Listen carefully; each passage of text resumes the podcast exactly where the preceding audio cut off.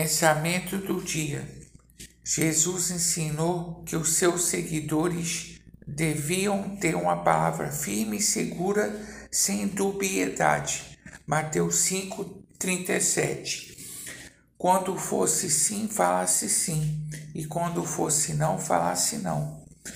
O diferente disso seria procedência maligna, pois o diabo é pai da mentira. João 8, 44. Pastor Heber Jamil, que Deus te abençoe.